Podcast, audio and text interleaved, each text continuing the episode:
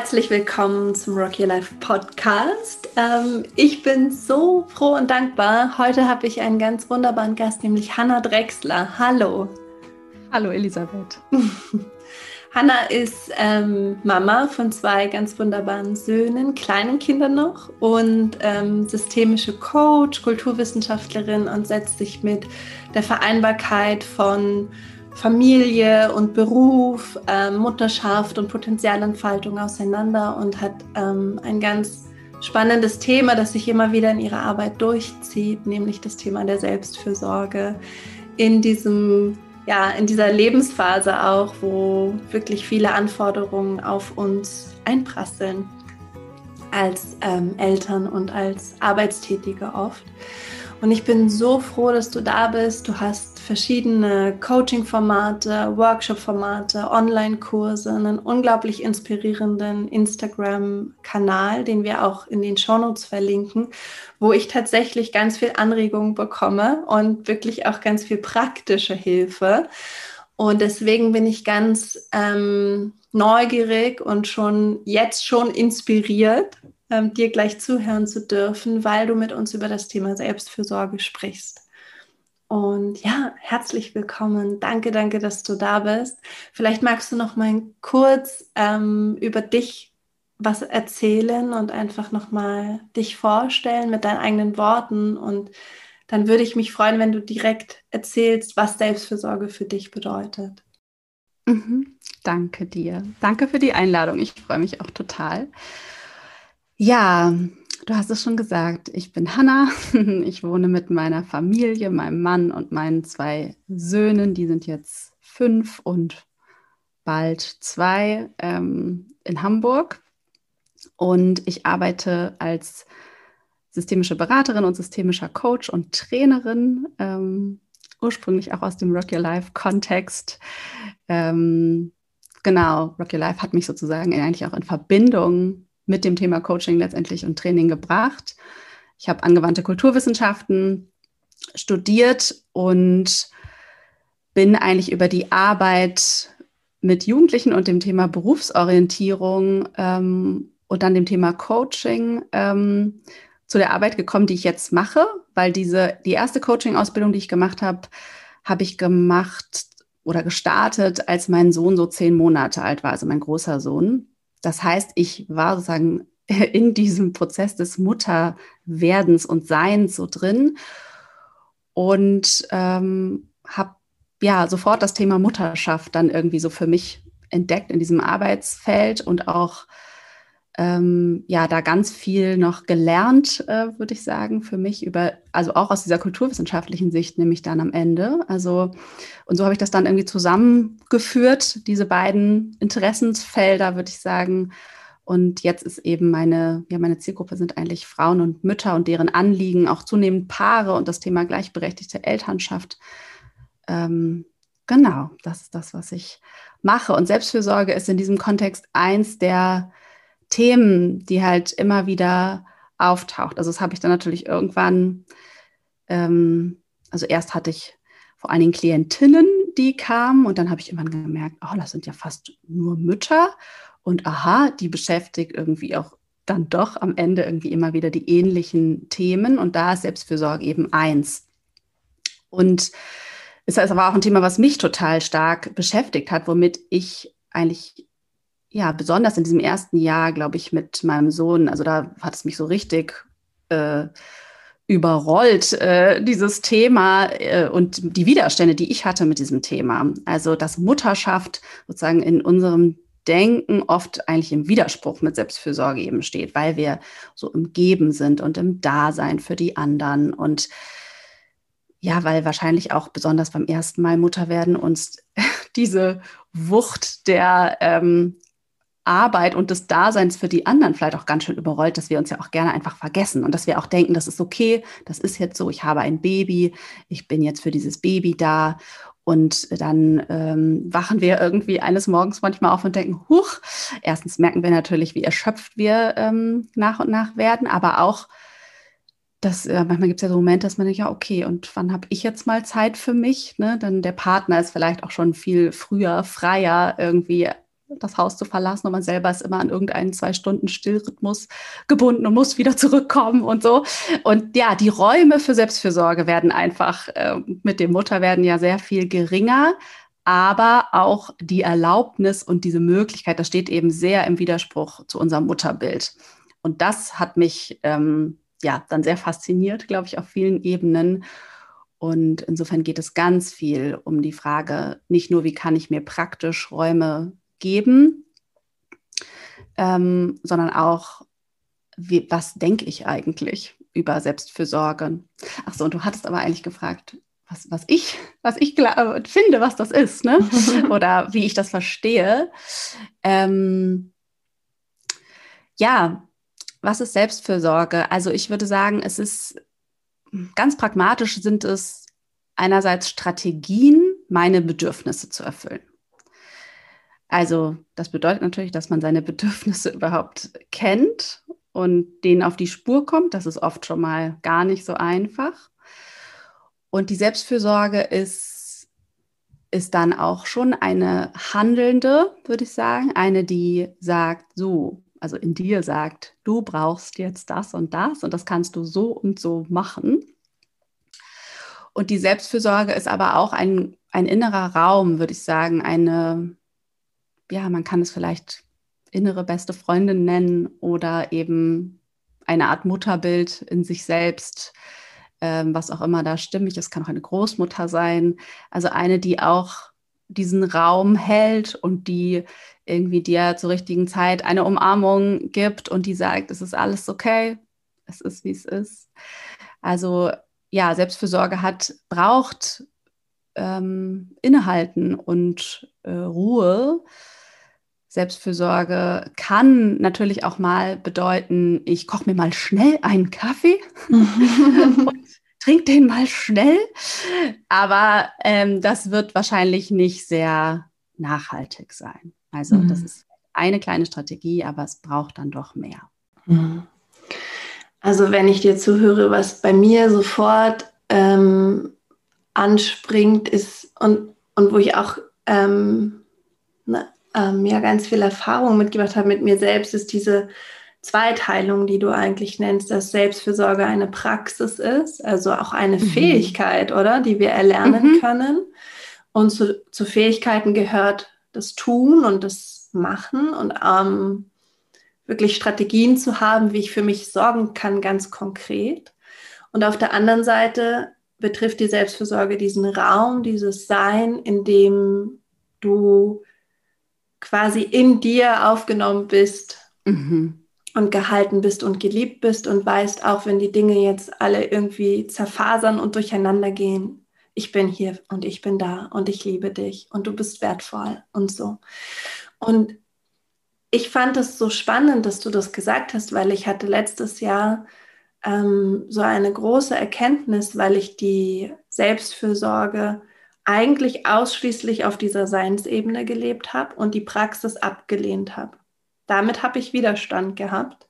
Mhm. Und ich habe dann eine, eine lange Phase der Erschöpfung gehabt und habe mich immer in dieser Erschöpfung gehalten. Also ich konnte mich in der lieben und annehmen und sagen, okay, und da kommen die Gedanken und da kommt der Stress und da kommen die Gefühle und okay, die alten Geschichten. Ähm, und dann habe ich gemerkt, okay, ich kann mich da jetzt noch einen Monat und noch Jahre in, dieser, in diesem Zustand halten, aber ich muss was machen. ich muss was ändern. Ich muss wirklich in diese Praxis rein. Und diese Praxis bedeutet ja auch wirklich den Alltag zu verändern und neu zu strukturieren. Mhm. Ich fand es jetzt gerade total spannend. Wie würdest du dieses Zusammenspiel von, von Sein und Tun beschreiben oder wie hast du das erlebt, auch bei deinen Klientinnen und bei dir selber?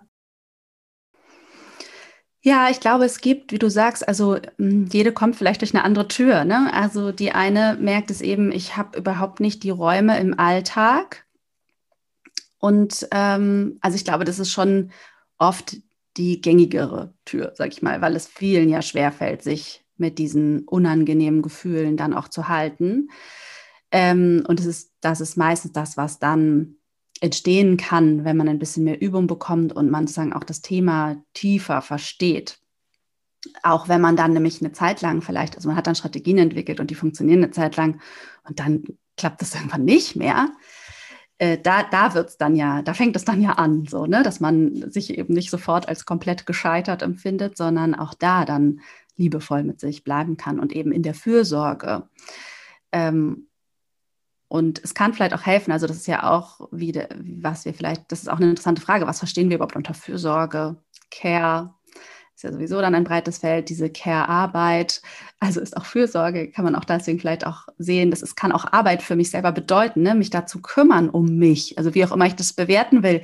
Es ist eben vielleicht auch nicht nur die Freude und die Badewanne und die Maske und die Kosmetikbehandlung, sondern es ist eben auch vielleicht, ja, erstmal auch ein bisschen anstrengend, gerade wenn ich das gar nicht gewohnt bin. Und dann brauche ich also rauszufinden, was sind denn für mich überhaupt nachhaltige Strategien? Also wo kommt meine Energie überhaupt her? Das muss ich erstmal beobachten, zum Beispiel. Das muss ich mir auch erlauben, weil meine Energie kommt vielleicht zu anderen Zeitpunkten oder mit anderen Dingen als bei jemandem, den ich kenne. Und ich denke immer, so muss Selbstfürsorge aussehen. Ähm, also das bedeutet auch sicher ein Stück weit kennenzulernen oder sich einzugestehen, zum Beispiel in der Mutterschaft. Für mich bedeutet Selbstfürsorge auch Alleinsein zum Beispiel. Und das ist etwas, was dann was schwierig ist oder was ich mir zum Beispiel nicht so gut erlaube und so. Also ja, erstmal überhaupt das Kennenlernen der eigenen Energiequellen und oft ist das erstmal was Praktisches. Also oft hilft es, man kann im Alltag beobachten, welche Räume entstehen überhaupt, also erstmal eine Achtsamkeit dafür zu entwickeln, wann könnte hier Selbstfürsorge stattfinden. Weil wenn ich aus einer Situation komme, in der die nicht stattfindet, dann denke ich natürlich auch, es geht einfach gar nicht. Es gibt da ja keinen Platz. Das habe ich ja die ganze Zeit bewiesen bekommen. Und dann bedeutet es vielleicht auch wirklich Platz zu machen, wie du sagst, eine wirkliche Veränderung, weiß nicht, weniger zu arbeiten, äh, die Kinder weniger selbst zu betreuen, mhm. äh, was auch immer das dann für, ähm, für Räume freigemacht werden können. Also die muss ich vielleicht auch erstmal wirklich freischieben. Aber es gibt natürlich auch viele Möglichkeiten im Alltag auch mit Kindern Selbstfürsorge zu erleben ähm, und diese also eine Achtsamkeit für diese kleinen Momente zu entwickeln. Also das ist, ja, es ist wirklich eine recht komplexe Praxis, glaube ich, die da so ineinander greift. Ne? Und das bedeutet ja, diese eigene innere Stimme letztendlich auch zu beobachten und zu merken, wer spricht denn jetzt hier? Habe ich Kontakt zu dieser fürsorglichen, zu diesem fürsorglichen Teil von mir? Wie kann ich den kultivieren oder was steht da noch zwischen? Also warum kann die nicht sprechen oder warum darf die nicht sprechen? Das ist dann Teil der Arbeit, sich damit auseinanderzusetzen. Ähm, genau, also es findet wirklich auf vielen Ebenen statt und oft kommt man natürlich über eine Erschöpfung dahin und dann braucht es ja erstmal auch wieder so einen Grund, den man irgendwie ins Leben kriegt, eine Grundversorgung, bevor man, sag ich mal, auf diese nächsten Ebene wieder von Selbstfürsorge kommt. Das ist, ist ja oft ähm, wie wenn ich äh, krank bin, eben wird Gesundheit eben zum Wert. Ne? Also dieses, das ist ja dann auch so ein bisschen so, ich merke, oh, ich bin so erschöpft, Selbstfürsorge wird jetzt wichtig, aber die bleibt natürlich eigentlich wichtig, sonst rutsche ich ja wieder in die Erschöpfung. Also wie ich dann sozusagen auch das im, im Alltag aufrechterhalte, wenn es mir eigentlich ganz gut geht, das ist ja auch oft eine Kunst, um nicht immer so starke Ausschläge von Erschöpfung und Fürsorge zu haben. Also es hat natürlich auch oft was mit Glaubenssätzen über Leistung und äh, wann ich gut genug bin, wann ich es verdient habe, überhaupt mich um mich zu kümmern zu tun. Also da, ja, es wird dann ein weites Feld. Hm. Ja, das ist so spannend. Ähm, ich beobachte das bei ähm, Frauen vor allen Dingen, in, aber auch Männern in meinem Umfeld, dass Selbstfürsorge ein Thema ist, das gar nicht so einfach ist, ähm, in den Alltag zu integrieren, weil es ja dann bedeutet zum Beispiel, dass du, ja, dass, also dass du etwas veränderst, das auch Auswirkungen hat auf andere Menschen, mit denen du zusammenlebst oder zusammenarbeitest. Also wenn du sagst, ich arbeite weniger, hat das Auswirkungen auf die, mit denen du arbeitest, oder wenn du sagst, ähm, liebe Familie, die zwei Stunden am Abend gehören jetzt mir und dann hat das Auswirkungen auf die, mit denen du zusammenlebst.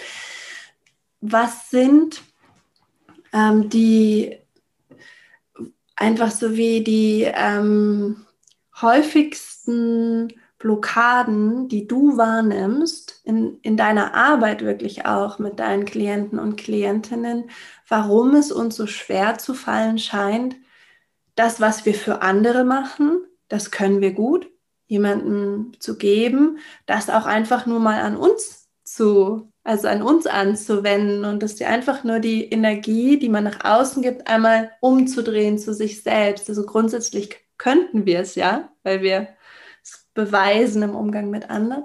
Was ist das, was uns da hindert? Was nimmst du da wahr? Was beobachtest du auch so auf der tieferen Ebene? Ja, also das Thema Selbstfürsorge ist aus meiner Sicht wirklich eine, oder dieses fürsorglich sein und für mich selbst da ja auch sozusagen diesen Raum zu halten und für mich da zu sein, was auch immer das genau bedeutet, ähm, eine Auseinandersetzung mit den weiblichen Qualitäten in uns, würde ich sagen. Und das ist auch was, was ich, also als ich zum Beispiel dann in meiner ersten Elternzeit gemerkt habe, wow, hier ist ja gar kein Raum mehr für mich, aber ich erlaube ihn mir auch gar nicht. Ich finde, also ich, ich kann das eigentlich gar nicht aushalten, mir den zu geben, weil ich ja schon das Gefühl habe, ich bin ja in Anführungsstrichen nur da. Ich, so, ich bin doch hier mit meinem Baby, das müsste mir doch reichen an Dasein, so ungefähr, und Ruhe. Da war das auf jeden Fall eine, also eine totale Auseinandersetzung mit so einem Leistungsgedanken. Und wenn ich nicht ähm, schaffe und was Sichtbares hier produziere, also da muss ich mir eher schon mal rechtfertigen in dieser Gesellschaft, dass ich überhaupt da sein darf. So habe ich das wirklich empfunden dieses so, wo ist hier eigentlich meine Legitimierung? Das Muttersein war sie nicht so. Ähm, und das ist ja, ähm, ja, das schreit ja sozusagen danach, dass ich dieses, das gar nicht als Qualität selbst anerkannt habe. Also das ist natürlich ganz spannend zu sehen, ne? was sozusagen kann ich überhaupt, darf ich einfach sein? Ja. Ohne irgendetwas leisten zu müssen. Und ähm, also das, damit bringt Selbstfürsorge uns natürlich in Kontakt. Und das die wenigsten von uns, glaube ich. Und selbst wenn man sich damit auseinandergesetzt hat, wird man immer wieder kurz denken, darf ich jetzt? Ja. du bist einfach da und du darfst. Ähm, ja, das ist ja wirklich sehr schmerzhaft. Das ist auch was, was, was bei jedem sich aufs Sofa setzen und einfach sein dürfen, kurz hochkommen kann.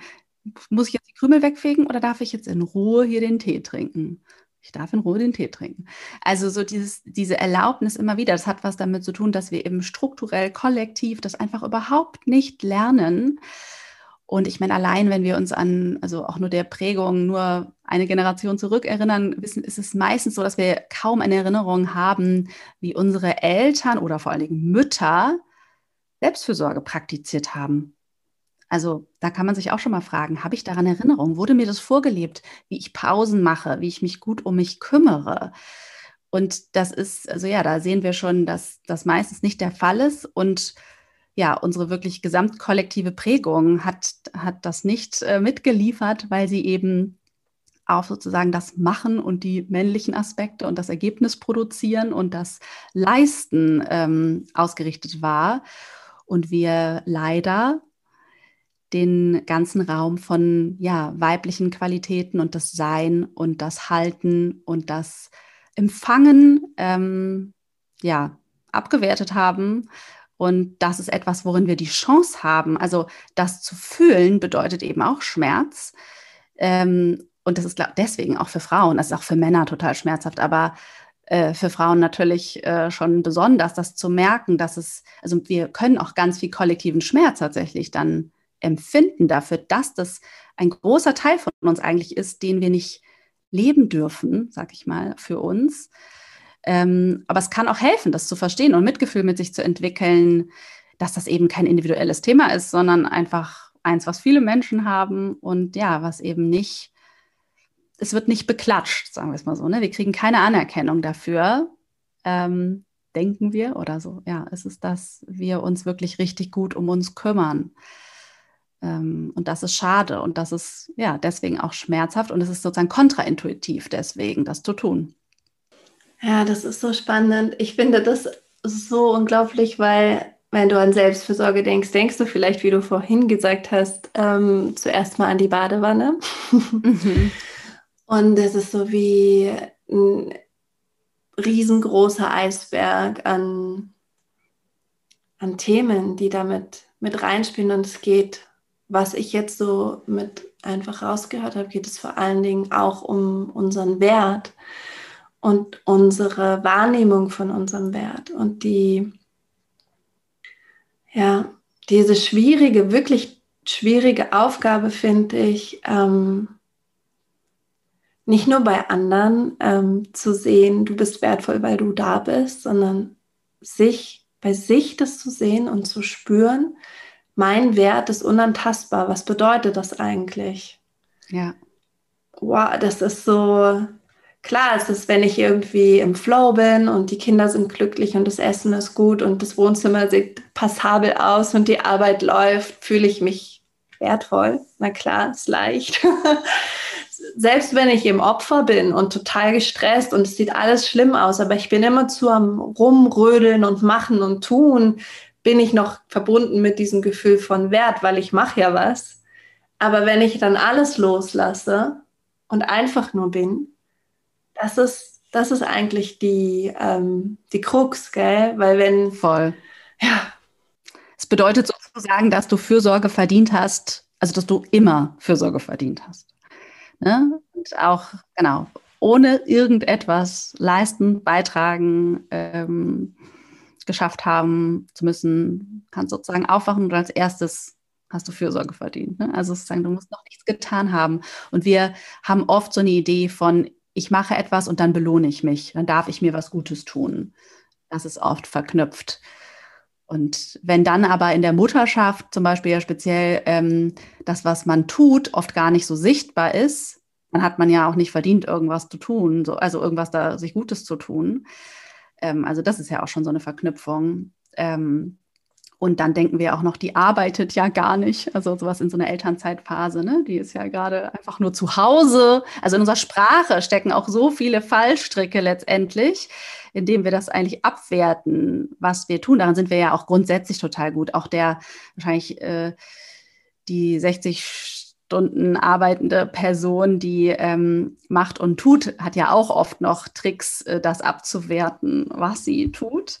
Also ähm, ja, wir, wir verknüpfen sozusagen uns etwas Gutes tun mit Leistung meistens. Mm, ja. Ich weiß gar nicht mehr, in welchem Buch ich das gelesen habe. Ähm, aber das, ich glaube, du hast mir das auch eher empfohlen, das Buch. Da hat sie geschrieben, ähm, wenn wir eigentlich schon völlig erschöpft sind und mal einen Raum haben für uns und dann anfangen, die Küche zu putzen dann ist das eigentlich nur sagen die Suche nach diesem Kick, der danach entsteht, weil wir uns belohnen, belohnt haben durch die Sauberkeit, die wir kreiert haben. Ähm, und dann sind wir so irgendwie, wir sind so wie süchtig oder wir suchen so nach dem nächsten Kick, der sagt, du hast das gut gemacht, du bist gut, alles gut.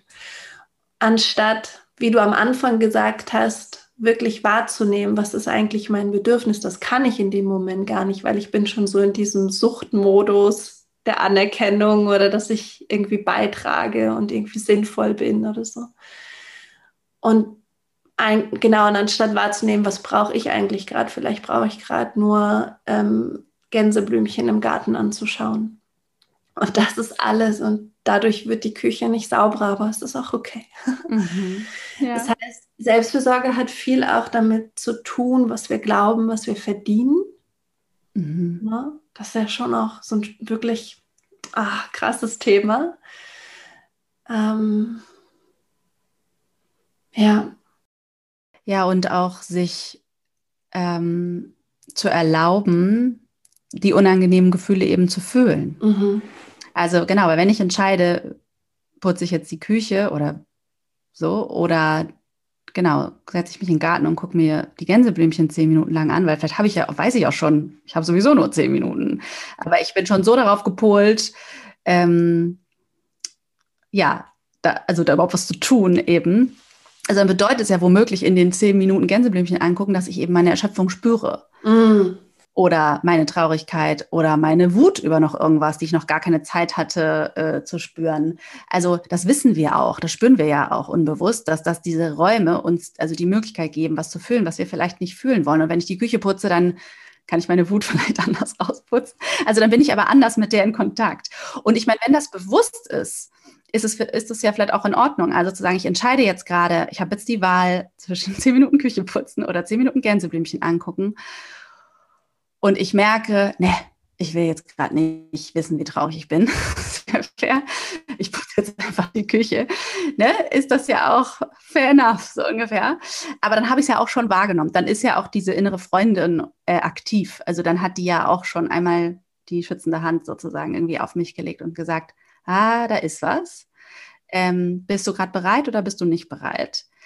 Aber wenn ich halt ähm, merke, ich verfalle wirklich, also ich vermeide letztendlich das Innehalten. Also zum Beispiel sich auch gar keine Räume zu geben, zu organisieren. Das bedeutet ja, ich muss mich für was einsetzen, vielleicht ich muss das verhandeln, vielleicht meinem Partner, meiner Partnerin. Ähm, wenn ich dazu gar nicht bereit bin, bin ich vielleicht auch dazu nicht bereit, weil ich mein eigenes gar nicht aushalten möchte. Also, ne, dann schieben wir ja auch gerne die Verantwortung auf die anderen und sagen, das geht nicht, weil ich muss mein Kind dann und dann abholen und der, der arbeitet immer so lang und hm, hm, hm, ich finde dann Gründe, warum das alles nicht geht, ähm, anstatt sozusagen zu mir selbst zu gucken und zu sagen, warum will ich das vielleicht eigentlich gerade nicht sehen? Ja. Mhm. Dann ist Selbstfürsorge eigentlich auch verschränkt mit Verletzlichkeit. Mm, ja, Mhm. Total. Mhm. Ja. Ja. Ja, sich verletzlich zeigen, absolut. Aber vor allen Dingen vor sich selbst. Ja, vor sich selbst. Also vor sich selbst verletzlich zu zeigen mit ja, diesem Spektrum sozusagen an Möglichkeiten. Weil ich glaube, ja, wir haben eben diese Idee oder es wird eben, es ist eben anerkannt zu funktionieren und wie ich schon gesagt hatte, ne, irgendwie zu leisten, was zu produzieren, irgendwie nützlich zu sein auf irgendeine Art und Weise. Und äh, in der Selbstfürsorge geht es eben überhaupt nicht darum. Da braucht es eben dann keine Gründe, sondern man hat einfach die Erlaubnis. Mhm. Äh, und das irritiert uns oft, ne? dass wir es einfach dürfen. Das ist ja komisch. Also kennen wir irgendwie nicht, dass mhm. wir uns einfach hinlegen dürfen und in die Luft gucken ähm, und uns freuen oder, oder eben traurig sind, ähm, ohne dass es eine Erklärung oder einen Grund oder eine Rechtfertigung braucht. Wenn du das so erzählst und ich mir denke, also einfach so Revue passieren lasse, die, die eigenen Sozial Sozialisationsstufen, ja, Kleinkindalter und Kindergarten und Schule und dann Uni und dann Arbeit und so, dann denke ich mir, dass es, dass es eigentlich total erstaunlich ist, dass wir diese Fähigkeit der Selbstfürsorge und das mit sich Seins, das ist ja die, diese weibliche Qualität des einfach Seins und auch Empfangens und, und würdig Seins, dass wir das den, schon den kleinsten Kindern sehr, sehr früh abtrainieren. Also dadurch, dass unser System so gebaut ist, wie es gebaut ist, haben viele Erwachsene, die erwerbstätig sind, die auch angestellt sind, ganz wenig Möglichkeit, den Kindern wirklich Zeit und Raum zu geben. Also dann muss man einfach jetzt Frühstück essen und jetzt sich anziehen und jetzt losgehen und kann man nicht noch die Hummel anschauen, die da über der Wiese rumfliegt und jetzt zum Kindergarten und dann im Kindergarten ist es dann auch nicht in allen zum Glück, aber in vielen schon auch dieses, wir müssen die Kinder jetzt mal fördern und sie sind erst zwei oder drei und eigentlich wollen sie vielleicht nur Zeit und Raum. Und in der Schule brauchen wir ja gar nicht davon sprechen, wenn das ja eh extrem verknüpft, deine Leistungsbereitschaft, deine Anpassungsfähigkeit und die Anerkennung, die du bekommst in dem System. Und ähm, das ist schon so, das ist vielleicht auch wichtig wahrzunehmen, dass es schon ähm, in so einem frühen Alter oft gar nicht den Raum gibt für einen selbst, die Zeit, die man braucht, zu haben. Ja. Weil wir in dieser erwachsenen, schnelllebigen Welt eben alle leben, auch die Kinder. Und dass es deswegen vielleicht auch gar nicht so leicht ist, wenn man erwachsen ist, sich dann damit auseinanderzusetzen. Ähm, und auch für die eigene Rolle als Mutter finde ich das wichtig ähm, wahrzunehmen, wie du sagst, was, also welche Räume gebe ich meinen Kindern einfach nur zu sein und nicht zu machen und welches ähm, wie zeige ich ihnen auch, ob Mama Pause macht oder Mama nur am Rödeln ist und tun ist. Ja. Total. Und man kann ja auch sehen, dass die ja auch, also wir geben Kindern im besten Fall ja auch dann schon noch Raum für eben ihre Gefühle oder das, was sie gerade brauchen. Und da können wir uns eben auch was abgucken. Ne? Also dieses, dann können wir bei denen ja auch ganz gut beobachten, okay, dann sind die plötzlich, ja genau, dann lassen die ihre Emotionen aber mal raus. Und das brauchen wir natürlich auch. Also das überhaupt zu fühlen. Ich meine, klar, als Erwachsener musst du jetzt nicht alles ausagieren, aber du kannst, also es ist ja trotzdem nötig, es zu fühlen regelmäßig. Und sicherlich braucht Selbstfürsorge möglichst viel Räume und Platz, die, damit die auch spontan passieren kann. Das kennen wir vielleicht auch aus dem Urlaub, ne? Oder manchmal auch am Wochenende, dass erst dann erst recht eben bestimmte Dinge hochkommen, dass sie denken, jetzt ist Wochenende, das muss das richtig toll sein. Und dann merken erst alle, wie erschöpft sie eigentlich sind. Ne? Und dann kommt das alles nach oben, weil Raum dafür da ist. Und genauso vielleicht ja im Urlaub oder so, wenn man einfach so in den Tag leben kann. Das mag jetzt nicht in jedem Alltag eben möglich sein. Deswegen ist es sicherlich auch sinnvoll, sich eben feste Räume einzuplanen und mit der männlichen Energie von Planen und so äh, zu sagen, okay, das ist mein Raum für Selbstfürsorge. Weil wenn ich ihn, das hat ja auch mit Grenzen setzen letztendlich zu tun. Das ist dann sozusagen, genau, so mein innerer ähm, maskuliner Anteil, der sagen kann, so, und hier ist meine Selbstfürsorge und hier ist Stopp. So, hier kommst du rüber. Und dann kann ich, habe ich diesen Raum, dann habe ich vielleicht diese zwei Stunden am Abend, am Wochenende, wann auch immer. Und dann kann ich schauen, was passiert denn dann? Worauf habe ich dann Lust? Ich sage ja auch immer, macht euch eine Liste für eure Selbstfürsorge, also für diese praktischen Strategien. Wenn man da so ein, einsteigt, kann das ganz gut sein, weil wir sind dann oft auch überfordert. Was tut uns denn jetzt gut? Gerade wenn wir eben in der Erschöpfung sind, wissen wir das manchmal gar nicht. Und wenn wir so eine Liste haben, die wir machen, wenn es uns gerade gut geht und weil wir beobachtet haben, was uns ganz gut tut, dann können wir, wenn wir Räume für uns bekommen und wenn es zehn Minuten sind und auf der Liste steht, Gänseblümchen angucken oder in Ruhe Kaffee trinken, das tut mir gut oder barfuß über die Wiese laufen oder so. Das ist ein Impuls, also dann muss das Herz sozusagen oder die, dieses Gefühl nur noch andocken an die Idee und dann kann, können wir es einfach tun. Dann müssen wir nicht noch Kraft in diese Ideenentwicklung und das Abwägen ähm, bringen, weil dann kommt der Perfektionismus und denkt, du musst die, diese Zeit perfekt nutzen und dann machst du am Ende gar nichts oder machst halt das, was eben der Impuls sagt, nämlich die Küche putzen. ähm, und am Ende hast du dann leider nichts für dich getan. Also es kann, also ja, da kann man auch ein bisschen gucken, was entlastet mich, damit ich es dann leicht habe, mir Gutes zu tun. Auch wenn das vielleicht erstmal etwas mechanisch sozusagen daherkommt es darf, das ist dieser Arbeitsanteil, von dem ich schon gesprochen habe, ne? es darf auch erstmal beschwerlich sein oder ich darf auch erstmal denken, Puh, so, es ist so richtig, ich muss dagegen einen Widerstand gehen, aber der ist ja nur da, weil ich es so wenig geübt habe. Wenn ich es mehr übe, wird es leichter. Das ist eine super, eine super Idee. Also das kennt, glaube ich, jeder und jede von uns, wenn der Raum da ist. Oh, was soll ich machen? Kaffee trinken, rausgehen, spazieren gehen, Fernsehen schauen, Sofa schlafen, lesen, Hörbuch, Podcast, Freundin anrufen, Mama anrufen. Und dann ist die Zeit, ist die Zeit um. Ach, dann, dann, dann räume ich jetzt das Spielzeug lieber weg oder mache noch ein paar E-Mails. Ja, genau. Ja, das ist ein toller Impuls. Und ich weiß, du hast noch mehr ganz praktische Tipps und Tools. Kannst du noch welche teilen, die ja, die einfach, wo du gemerkt hast, die funktionieren bei dir gut, die funktionieren bei deinen Klientinnen gut. Mhm. Ja, was auch gut funktioniert, ist also wirklich als erstes in diese Beobachtung zu gehen. Ich habe ja, Stichwort, äh, mein ein Selbstfürsorge-Journal entwickelt mit einer guten Freundin.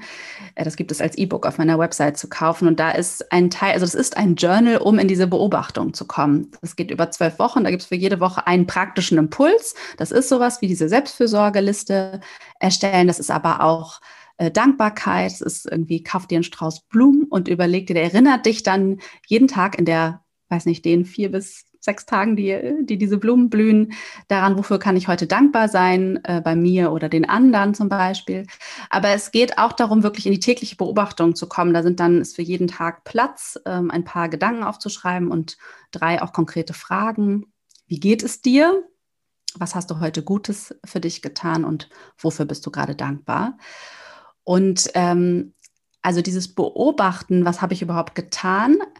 Also indem man sich das jeden Tag fragt, integriert man es natürlich schon automatisch nach und nach, weil man weiß, heute Abend kommt wieder die Frage, was habe ich heute Gutes für mich getan?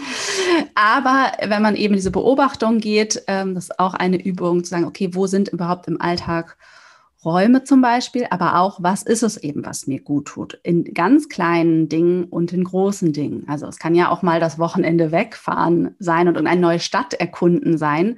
Aber es kann eben auch genau der Spaziergang im Wald sein oder die, das eine Kapitel im Buch lesen.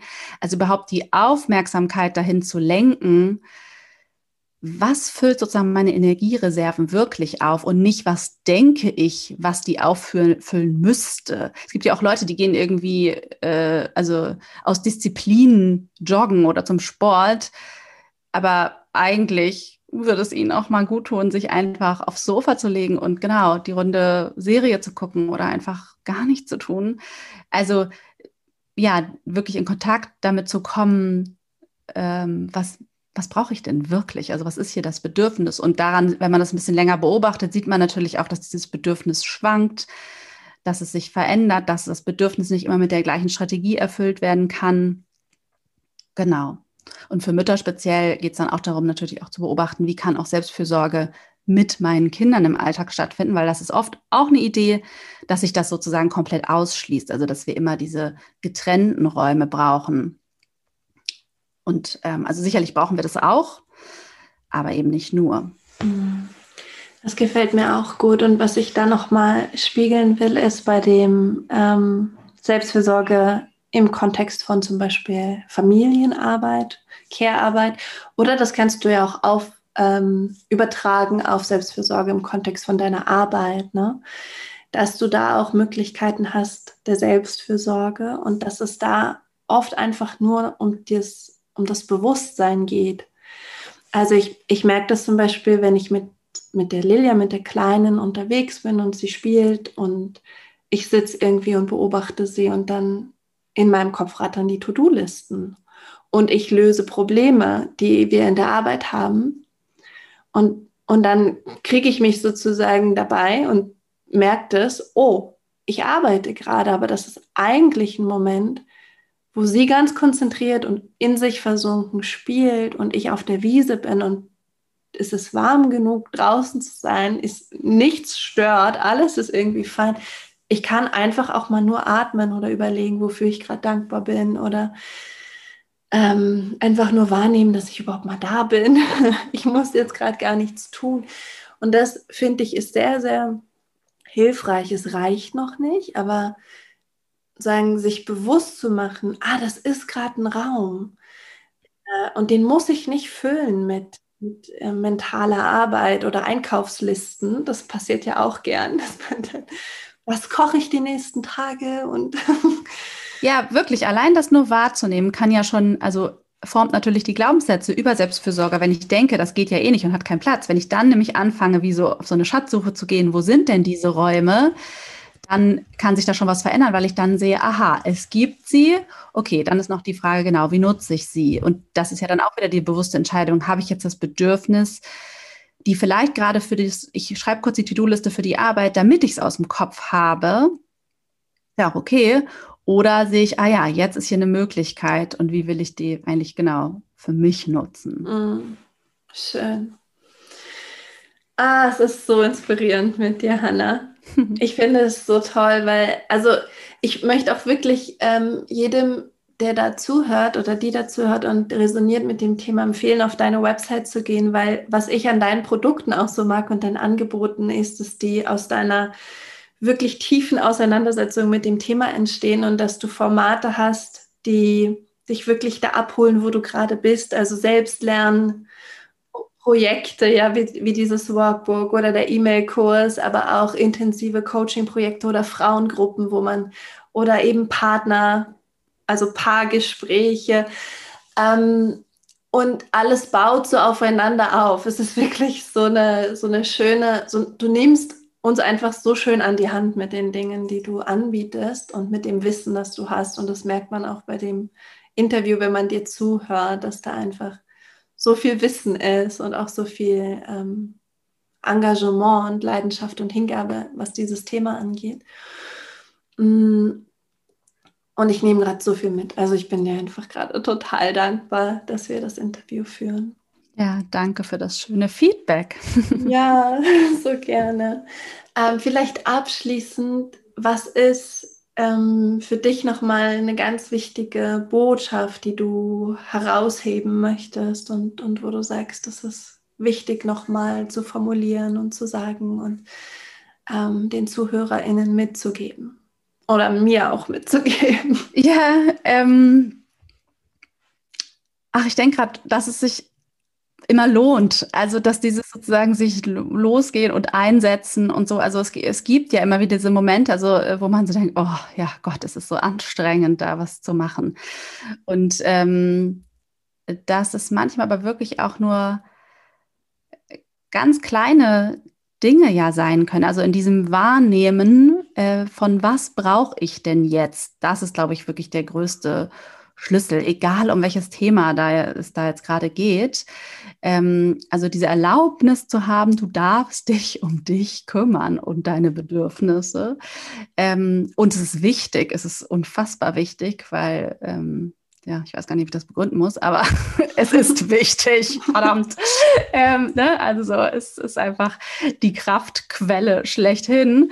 Und für alles, was du im Leben bewegen willst, ne? also ich meine, diese ist ja eine Illusion, dass wir sozusagen unendliche Energie haben und einfach immer nur äh, tolle Projekte und kreative Ideen haben, wenn wir gar nichts in, in uns wieder hineinstecken. Und das muss eben nicht Wissen sein oder also was wir ja dann auch gerne tun, ne? irgendwie, wir müssen noch mehr lernen und ich kriege das irgendwie nicht hin oder so, sondern dass es oft eben gar nicht so viel machen braucht, sondern eben mehr sein. Und dass es vielleicht wichtiger ist, sich den Tag freizunehmen oder die drei Stunden freizunehmen, um das Hirn äh, wieder runterfahren zu lassen und alle Spannung, die ja auch im Körper ist durch das ganze Machen, um dann auch wieder die eigene Kraft viel mehr zu spüren. Also dann, das ist, dann sind wir wieder beim Thema Potenzial. Also dann kann sich das ja erst zeigen, was da alles ist. Dann kommt vielleicht die neue Idee, auf die ich so fieberhaft hingearbeitet habe, weil ich dachte, ich muss sie jetzt haben. Ähm, also wenn ich sozusagen loslasse, also ich möchte einfach sagen, es ist so, es ist einfach wunderschön, diese Erfahrung zu machen, was passiert, wenn ich sozusagen in dieses Sein und das Loslassen und das Nichtstun gehe. Genau, das wünsche ich einfach ähm, allen. Mm, Dankeschön. Vielen Dank. Ich bin ganz erfüllt. Ja, ja ich auch. Es ist wirklich ganz schön, sich darüber auszutauschen. Ja. Und, und es ist auch wirklich spannend zu sehen, wie viele Parallelen, ich meine, es sind ja auch immer große und universelle Themen, letztendlich Lebensthemen, die hängen natürlich zusammen. Also eben, wir können das gar nicht ganz ohne einander denken, wenn wir eben ja, zum Beispiel dieses Thema Potenzialentfaltung und Selbstfürsorge. Es greift ineinander und ähm, ja, das ist ja auch vielleicht spannend zu sehen, dass wenn man sagen an dem einen Thema beginnt, ändert man ja auch vielleicht ja. an einem ganz anderen oder mhm. entwickelt oder entdeckt noch ganz neue mhm. Seiten, äh, von denen man noch gar nicht wusste, dass sie da auch mit dranhängen. Mhm. Ja, das stimmt. Oh Gott, ich könnte ewig mit dir weiterreden. Ähm, vielleicht machen wir einfach nochmal ein Interview, das wäre schön. Ich danke dir, dass du da bist, danke dir für deine Arbeit und ähm, dass du dein Wissen so großzügig mit uns teilst. Und jetzt wünsche ich uns einfach eine schöne Woche und einen schönen Tag. Das wünsche ich dir auch. Ja, und ja, danke, danke vielen Dank auch an alle, die zugehört haben. Und ähm, ich wünsche euch und wir wünschen euch einfach ganz viele Momente der Selbstfürsorge und ein tiefer, immer tiefer werdendes Verständnis davon, dass du genauso wie du bist, richtig bist und gut bist und nichts dafür tun musst. Und ja, dann bleibt mir wieder nur zu sagen, Kopf hoch, Herz offen und Rock'n'Roll. Mach's gut.